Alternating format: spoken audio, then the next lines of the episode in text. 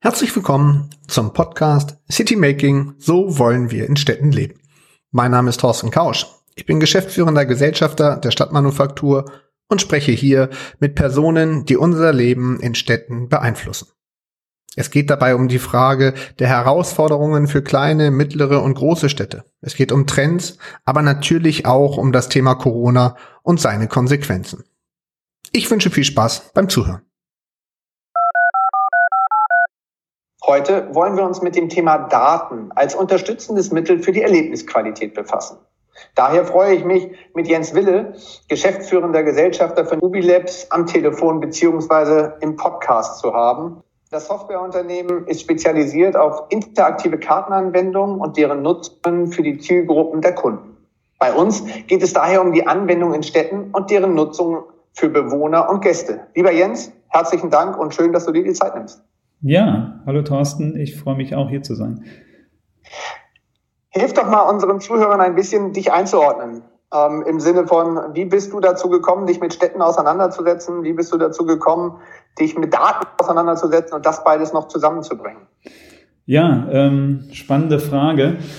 Äh, das fing eigentlich alles damit an, dass ich schon ganz früh äh, die, die Liebe zur Karte hatte und habe. Und ähm, ich behaupte immer von mir, ich kann einen Atlas lesen wie ein Buch und mich einfach in so eine Karte total rein vertiefen, weil mich das alles interessiert, was dahinter steckt, wie die räumlichen Zusammenhänge sind. Und so habe ich äh, nach der Schule erstmal ähm, Kartograf tatsächlich gelernt, Vermessungstechniker und Kartograf bei der Deutschen Bahn oder damals war es sogar noch die Bundesbahn. Das ist halt ein sehr analoges man, Zeitalter. Man erinnere sich an die Zeit, ja, schon längere Zeit her. Genau, immerhin gab es schon den ICE, der fing gerade an zu fahren. Und äh, da habe ich erstmal so ein bisschen Grundlagen in dem ganzen Bereich für mich sammeln können, ähm, habe aber auch schnell für mich entschieden, nach zwei Jahren Ausbildung da weiterzuziehen und äh, Stadtplanung, äh, Schrägstrich Architektur in Weimar zu studieren und das war dann äh, so auch im Übergang in der Transformation vom Analogen zum Digitalen auch eine sehr interessante Zeit, aber auch nicht die, die einfachste so für den kleinen Architekturstudenten, der mit neuen Ideen in die äh, Welt rausrennt. Der lief doch damals schnell an äh, Wände, sage ich mal. Und insofern war ich dann sehr happy im Umfeld der Bauhaus-Uni ein, äh, ja, meine heutigen Mitgesellschafter, Mitgründer gefunden zu haben, die auch schon sehr stark in diese Idee ähm, Location, da steckt doch irgendwas drin. Wir wussten es alle selber noch nicht genau, was das genau ist. Wie sehen Geschäftsmodelle rund um Thema Maps aus, aber wir waren alle ähm, so verrückt nach dem Thema. Wir haben da einfach so fest dran geglaubt, dass wir gesagt haben, wir probieren das mit Ubilabs, wir gründen das und gucken einfach mal, was passiert. Und genau, so ist quasi der, der kurze Bogen von, von der Karte zu Ubilabs und äh, bis zum heutigen Zeitpunkt. Ja. Ihr bietet ja nun, ihr bietet ja nun interaktive Kartenanwendungen, die ähm, einem an sich die Orientierung erleichtern sollen wichtiges Thema logischerweise für das ganze Thema Stadterlebnis und Raumerlebnis. Ähm, aber die Fragestellung sozusagen, ähm, welchen Mehrwert siehst du? Was hat sozusagen das für euch damals ausgemacht, um zu sagen, wir schaffen damit tatsächlich einen Nutzen, wir stiften etwas, was auch andere Menschen brauchen können? Na, die Faszination der Karte liegt halt für uns darin, dass man die Karte als eine Grundlage für unterschiedlichste Darstellungen eben immer benutzen kann. Das ist im einfachsten Fall ist es ähm, der Filialfinder, wo ich meinen nächsten Rewe-Supermarkt finden kann. Das waren aber auch die Projekte, die ähm, auch sehr schnell sehr langweilig waren und eigentlich brauchte man dafür auch keine Spezialisten, sondern das kann auch eine Internetagentur äh, genauso gut machen wie wir. Mhm.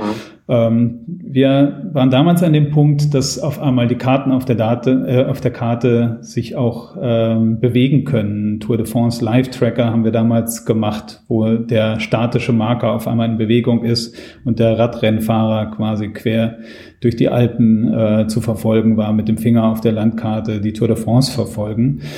Und was dann aber immer stärker einzog, auch über die letzten Jahre, ist halt wirklich das Thema äh, Daten in großen Mengen auf die Karte zu bringen, um daraus neue Einsichten zu generieren und zu ermöglichen. Also ein, so ein Schlüsselerlebnis war für uns Car2Go, kam, ich glaube, 2011 in die Stadt und hatte ein wirklich revolutionäres Geschäftsmodell. Man konnte es ja irgendwie damals kaum fassen, dass man einfach seinen Führerschein mit dem kleinen Car2Go-Bepper an die Windschutzscheibe hält und das Auto öffnet sich, man, man fährt damit los und stellt es irgendwo wieder ab. Das äh, gab es ja bis zu dem Zeitpunkt so einfach nicht.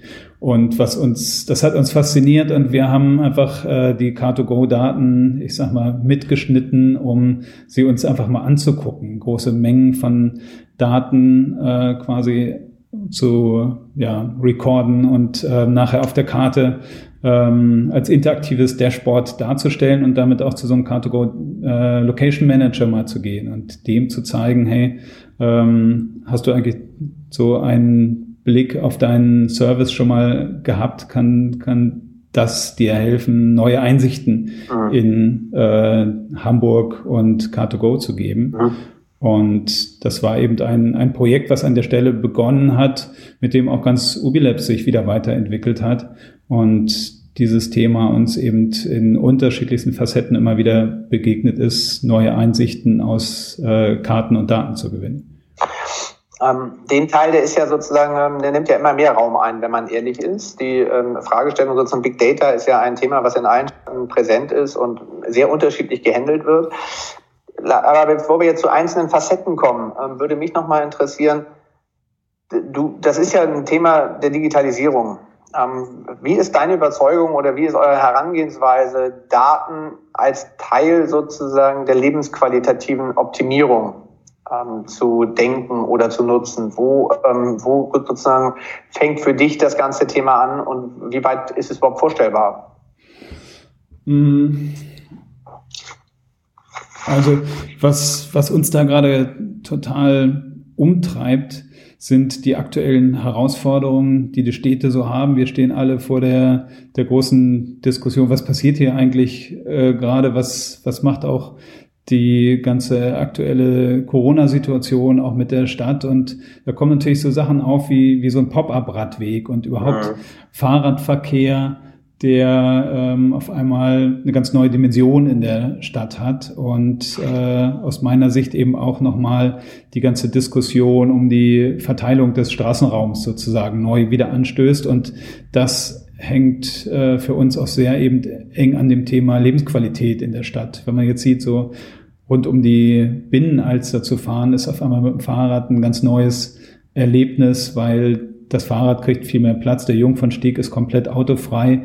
Und ein Kollege sagte heute Morgen gerade zu mir, es fühlt sich an wie Sonntagmorgen auf einmal. Es ist alles so äh, ganz beruhigt und relaxed und äh, man, man kann da so entspannt dahin gleiten. Das hat natürlich auch ähm, viele etwas ja, kritische Aspekte, dass man natürlich diese äh, Geschäftigkeit und Betriebsamkeit der Innenstadt irgendwo auch vermisst, aber ich sehe eben vor allem auch erstmal, dass sich Mobilität gerade total grundlegend verändert. Das, ja. ähm, genau, ich finde beim Thema Mobilität ähm, sagen, ist das ja sozusagen auch wirklich greifbar. Du hast das Thema Carsharing bereits angesprochen, ähm, Bikesharing, es gibt ja die verschiedensten Lösungsansätze ähm, im ÖPNV, ähm, dass man sozusagen Pay as you go nutzt, also der Fragestellung, welche wo gehe ich, wo nutze ich ihn, wo steige ich wieder aus und die Kalkulation des Preises erfolgt vollautomatisch und so. Mhm. Das ist ja alles, finde ich, auch ein Teil. Man muss sich nicht mehr durch die Automaten quälen und die Frage stellen, welche Kreise muss ich jetzt eigentlich ziehen, welche Zonen, wie viele Zonen fahre ich und so. Das finde ich ist alles der Nutzen. Ähm, wo siehst du in diesen Themen sozusagen ähm, das ganze Thema Digitalisierung als Teil? Ähm, wo siehst du den nächsten großen Schritt, wenn es um die qualitative Verbesserung der, der Lebensqualität geht? Hm.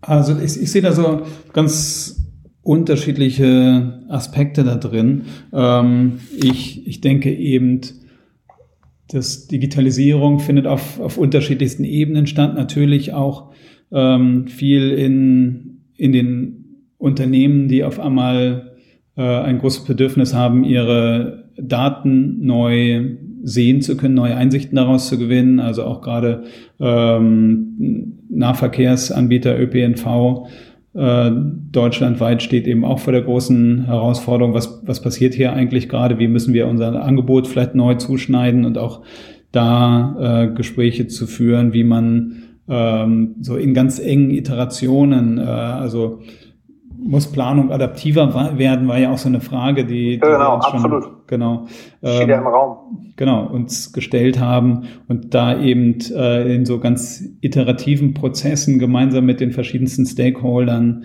Einsichten in Daten zu gewinnen, wo direkt Maßnahmen abgeleitet werden können. Es gibt ja so den schönen Spruch Turn Data into Action, mhm. also ähm, Einsichten bekommen, Maßnahmen daraus ableiten und sehr schnell auch verproben, was, ähm, was können wir daraus wieder neu lernen und was hat das für Effekte. Das ist, das ist die eine Dimension. Ich sehe aber auch Tools für den Endnutzer als was sehr ähm, Spannendes. Ich frage mich zum Beispiel immer so dieses äh, Thema Ride-Sharing im äh, ländlichen Raum. Warum kommt man nicht mal viel mehr dahin, wirklich so funktionierende Mitfahrbörsen zu machen. Wenn ich, wenn ich so im Hamburger Umland unterwegs bin, äh, dann sehe ich halt viele Autos, wo wirklich nur eine Person drin sitzt. Alle sind eigentlich auf der gleichen Wegstrecke gen Hamburg. Und ich glaube, auch da äh, ist noch ganz viel Möglichkeit, leere Sitze, die durch die Gegend fahren, besser auslasten zu können. Das kann eben auch ein, ein echtes digitales ähm, Thema sein, was man an der Stelle gut gelöst bekommen kann. Aber mhm. man muss natürlich auch Anreize dafür schaffen. Also ich finde, tatsächlich das Thema Anreize ist, glaube ich, das Wichtige, ne? weil das ist natürlich immer ein Businessmodell, wo man sich angucken muss, wie soll sich dann das tragen. Äh, man sieht ja in vielen Städten, dass das ganze Thema Carsharing ähm, sich immer nur auf die unmittelbaren urbanen, urbanen Räume bezieht und je weiter du in die Peripherie kommst, schon bietet keiner mehr die urbanen Dienste an, äh, die, die Carsharing-Dienste an. Mhm. Und ähm, das finde ich ist ein bisschen auch eine Gefahr. Deshalb glaube ich, muss man schon so ein bisschen mehr auch in Anreizsysteme gehen, um halt auch diese Räume, das können ländliche Räume sein, können aber auch die Peripherien in den Städten sein, nicht abfallen zu lassen, sondern faktisch auch äh, als Teil der Stadt zu begreifen. Ist das so eine Denkweise, die aus deiner Sicht auch in euren Gesprächen mit den verschiedenen Stakeholdern und auch politischen und Verwaltungsentscheidern äh, auch durchdringt?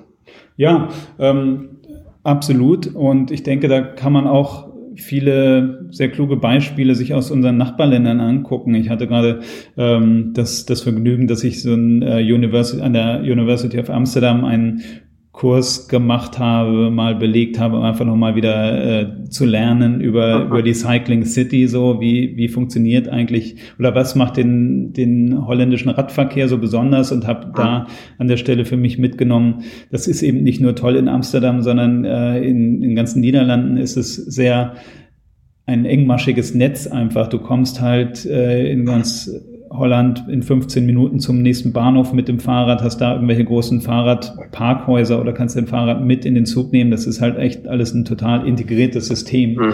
Und ähm, ich glaube, das ist zum Beispiel eine Möglichkeit, wo noch ganz viel äh, Potenzial ist. Aber auf der anderen Seite finde ich es natürlich auch spannend, wenn Moja auch weiter rausgeht, irgendwelche Projekte in Ahrensburg versucht, um eben auch da äh, Services anzubieten. In der Hamburger Innenstadt kommt man wahrscheinlich äh, auch sehr gut ohne Moja aus. Mhm. Äh, in Ahrensburg kann es vielleicht nochmal ganz neue Möglichkeiten geben. Du hattest eben gerade ja, das Beispiel sozusagen Amsterdam genannt und der Fragestellung sozusagen der integrierten Systeme, was Mobilität und äh, Fahrräder anbetrifft. Ähm, was für nächste Themen siehst du, die äh, sich im Rahmen von Veloroutensystemen mit Hilfe von Daten verbessern lassen? Ähm, wo kann Daten helfen, das ganze Thema Mobilität und Fahrradsysteme sozusagen noch besser miteinander zu verzahnen mhm. und nutzbar zu machen? Ja, also es ist auch so ein zweites Thema, was ich mitgebracht habe aus Amsterdam. Äh, da gibt es zum Beispiel immer die Vize-Week. Äh, das ist eine, ja, so, so eine Fahrradwoche, wo jeder die Möglichkeit hat, ähm, seinen Fahrradverkehr mit einer App mitzuschneiden, mitzuprotokollieren quasi. Wo ist er unterwegs gewesen, was äh, inzwischen in, in ganz Holland gemacht wird. Und man eben auch daraus erstmal den Radfahrer und den Radfahrverkehr besser analysieren kann. Ähm, äh, auch da gibt's ganz interessante Erkenntnisse. Man merkt, Fahrradverkehr ist quasi wie ein, wie ein äh, Schwarm Intelligenz unterwegs. Es gibt gar nicht ganz klare Erkenntnisse, welchen Weg nehmen Fahrradfahrer, sondern jeder hat ganz unterschiedliche Kriterien für sich, welche Strecken er nimmt. Er verteilt sich einfach ganz dynamisch über den Stadtraum.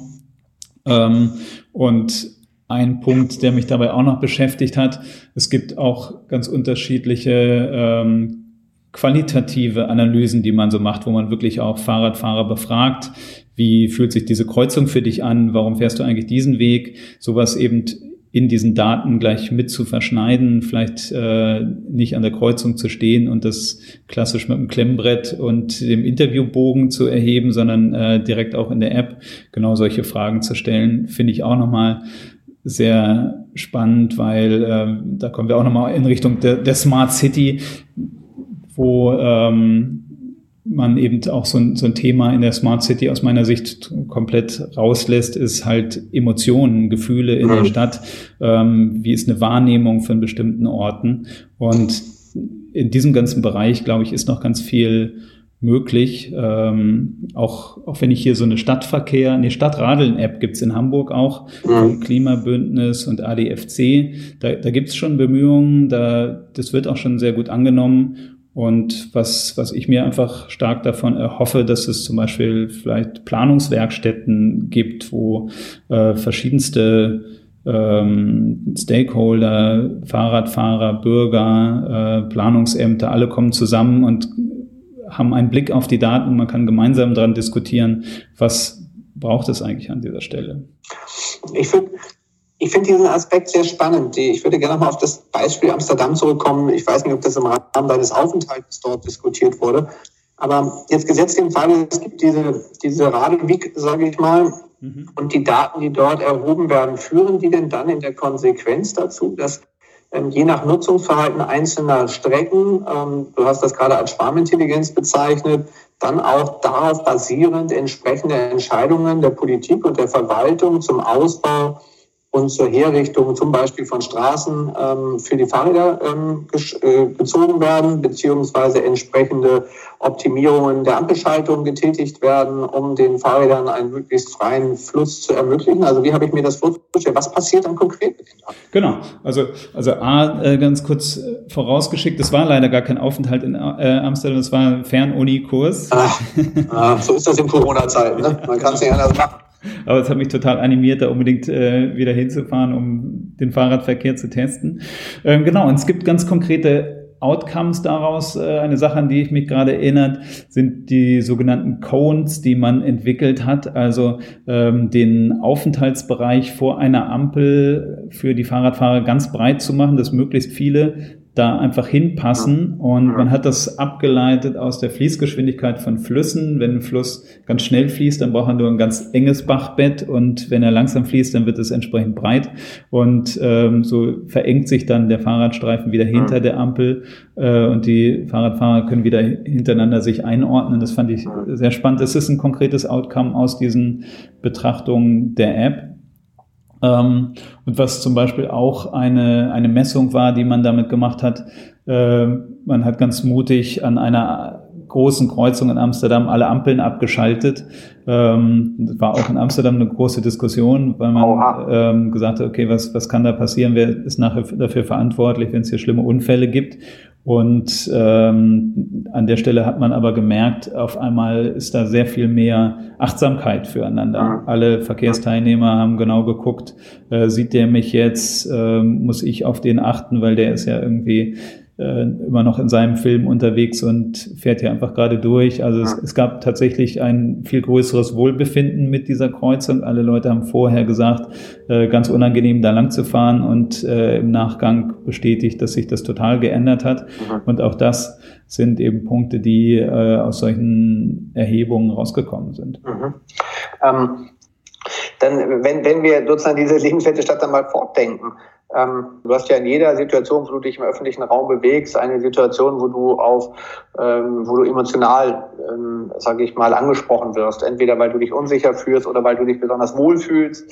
Ähm, wo, wo stehen wir an dem Punkt? Also gibt nicht an sich auch das Verschneiden von verschiedenen Daten ähm, für Räume. Äh, ganz viel Rückkopplungsmöglichkeiten im Sinne von, wie müssten Räume eigentlich beschaffen sein, um den Menschen, den verschiedenen Menschen in ihren verschiedenen Bedürfnissen logischerweise ähm, entsprechende Sicherheit, aber auch entsprechende Wohlfühlfaktoren zur Verfügung zu stellen, die dann wiederum für die Stadtplanung von Interesse wären. Ähm, ja, an der Stelle fallen mir natürlich soziale Medien ein. Ähm, ich erinnere mich gerade daran, dass wir auch schon vor Jahren mal Twitter-Botschaften mit dem Geocode auf der Karte als Heatmap dargestellt haben. Ähm, da war noch kein Inhalt ausgewertet, kein, keine Emotionen drin, aber natürlich ist mit Twitter, Instagram und äh, allen anderen auch genau sowas, eine emotionale Heatmap in der Stadt absolut denkbar, ja.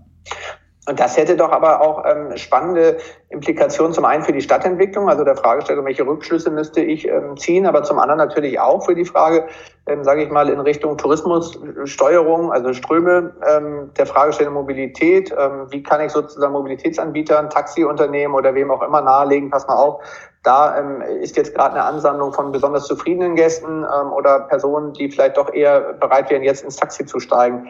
Äh, dadurch kriegt man ja auch wieder Logistikprozesse und Mobilitätsprozesse optimiert. Ähm, ist das nicht sozusagen die Zukunft, in die wir viel verstärkter auch einsteigen müssten? Mhm. Bin ich äh, ganz bei dir. Also gerade so die ähm, Vernetzung und Verknüpfung der verschiedenen Mobilitätsformen und wirklich so ein intelligentes Mobilitätsmanagement hinzubekommen, ähm, ist, glaube ich, auch eine große Herausforderung und da sind auch wieder die Städte diejenigen, die die Chance haben, die Mobilitätsanbieter an einen Tisch zu bringen. Und es gibt ja schon MDS, die Mobility Data Specification, die genau eigentlich so einen Ansatz verfolgt, die ist äh, meines Wissens vom äh, Los Angeles Department of Transport mal äh, ausgedacht worden und hat eben ähm, genau diese Aspekte, dass man zum Beispiel Zonen definieren kann, wo äh, Scooter abgestellt werden können, wo sie ähm, als besondere Orte, wo man abfahren kann, auch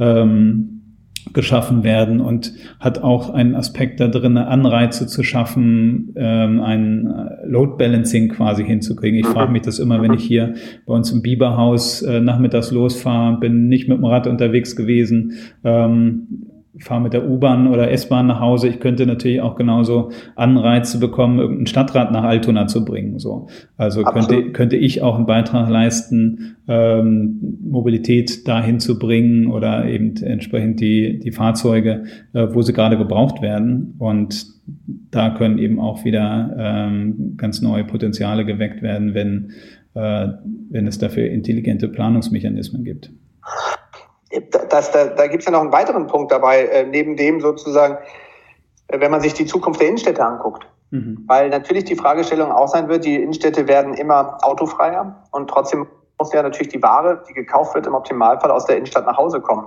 Also die Fragestellung auch an der Stelle, an welchen Punkten ist es denn neuralgisch, wenn man sich mal anguckt, wo die Leute langlaufen, ähm, wo sie vielleicht auch einkaufen, praktisch am besten so kleine Hubs oder so etwas zu ähm, etablieren, wo man im Optimalfall vielleicht seine eigenen Einkäufe abgeben kann und die dann äh, mit einem logistischen System, äh, ich sag mal, ähm, bis vor die eigene Haustür oder mindestens bis ein Kilometer vor der eigenen Haustür, also Stichwort Last Mile, ähm, kommen. Sind das auch Überlegungen, die schon äh, bei euch abgefragt werden, um daraus sozusagen Lösungen zu konzipieren, die wiederum Aufenthaltsqualität im Sinne des Shoppings äh, mit sich bringen? Ja, also schon, schon verschiedentlich auch so drüber nachzudenken, wo eben genau solche ähm, Paketboxen und sowas stehen können. Das ist natürlich durchaus auch eine Frage. Und ein Schritt größer geht es für mich nochmal in, in die Richtung so der, der 15-Minuten-Stadt, ja, so Vorbild aus, aus Paris eben auch äh, an Hidalgo als die Bürgermeisterin, die halt einfach gesagt hat, ähm, damit Städte in einem 15 oder in, im nächsten Umfeld der Bewohner auch, auch alles bieten, was, was man so braucht, um überhaupt nicht diese langen Wege quer durch die Stadt zu machen, mhm. ähm, ist natürlich das auch nochmal ein Aspekt, den äh, ich sehr reizvoll finde, eben auch dafür wieder Planungsmechanismen zur Hand zu stellen, die ähm, oder an die Hand zu geben, die genau das vielleicht auch analysieren. Wie können solche 15 Minuten Städte eigentlich funktionieren? Was fehlt hier? Was, was kann es für Ausgleiche geben, um äh, auch da Lebensqualität in diesen 15 Minuten Radius zu bringen? eine sehr spannende Überlegung, weil das natürlich auch ein Thema ist, was durch Corona ganz stark ja nochmal ja. zum Tragen kommt, nämlich die Stichworte sozusagen quartiersnahe Versorgung, die ja immer mehr an Bedeutung jetzt auch durch Corona ähm, mit sich bringt und die sicherlich auch bleiben wird. Davon kann man ja fester ausgehen. Also geht ja keiner davon aus, dass die Innenstädte perspektivisch wieder zu den Frequenzen zurückkommen, die sie vor Corona hatten, sondern weil halt einfach auch viel in den Quartieren bleiben wird. Und wenn das der Fall ist, dass man die, die größte Versorgung innerhalb von 15 Minuten hat, ist, glaube ich, eine Menge getan. Das hat aber dann zur Konsequenz, dass natürlich auch die Attraktivität der Innenstädte auf ganz anderer Basis beruhen muss, als auf dem Thema der Versorgung. Mhm. Definitiv. Also ganz spannend. Ja, ich sage herzlichen Dank. Das war ein ganz toller Ritt, ehrlich gesagt. Einmal durch das ganze Thema Big Data und der Fragestellung, ähm, nicht nur über große Daten zu reden, sondern faktisch auch Beispiele dafür aufzuführen, wie man mit Hilfe von großen Daten Konkretes leisten kann. Ich bin mir sicher, ihr seid gerade am Anfang der Bewegung äh, beziehungsweise mittendrin. Ähm, wünsche dir ähm, und euch viel Erfolg und sage herzlichen Dank für deine Zeit. Vielen Dank, Thorsten. Ich fand es auch sehr spannend. Und jetzt noch ein Hinweis in eigener Sache. Seit kurzem haben wir ein neues Webformat entwickelt. Dabei geht es um die Entwicklung von Innenstädten und die Potenziale, die sich durch innovative Immobilienkonzepte dafür ergeben. In der Stadtkantine legen wir den Fokus auf die Innenstädte. Wir geben Projekten eine Bühne, die Immobilien weiterentwickelt haben und im selben Abendzug einen positiven Beitrag zur Entwicklung der Innenstadt an sich geleistet haben.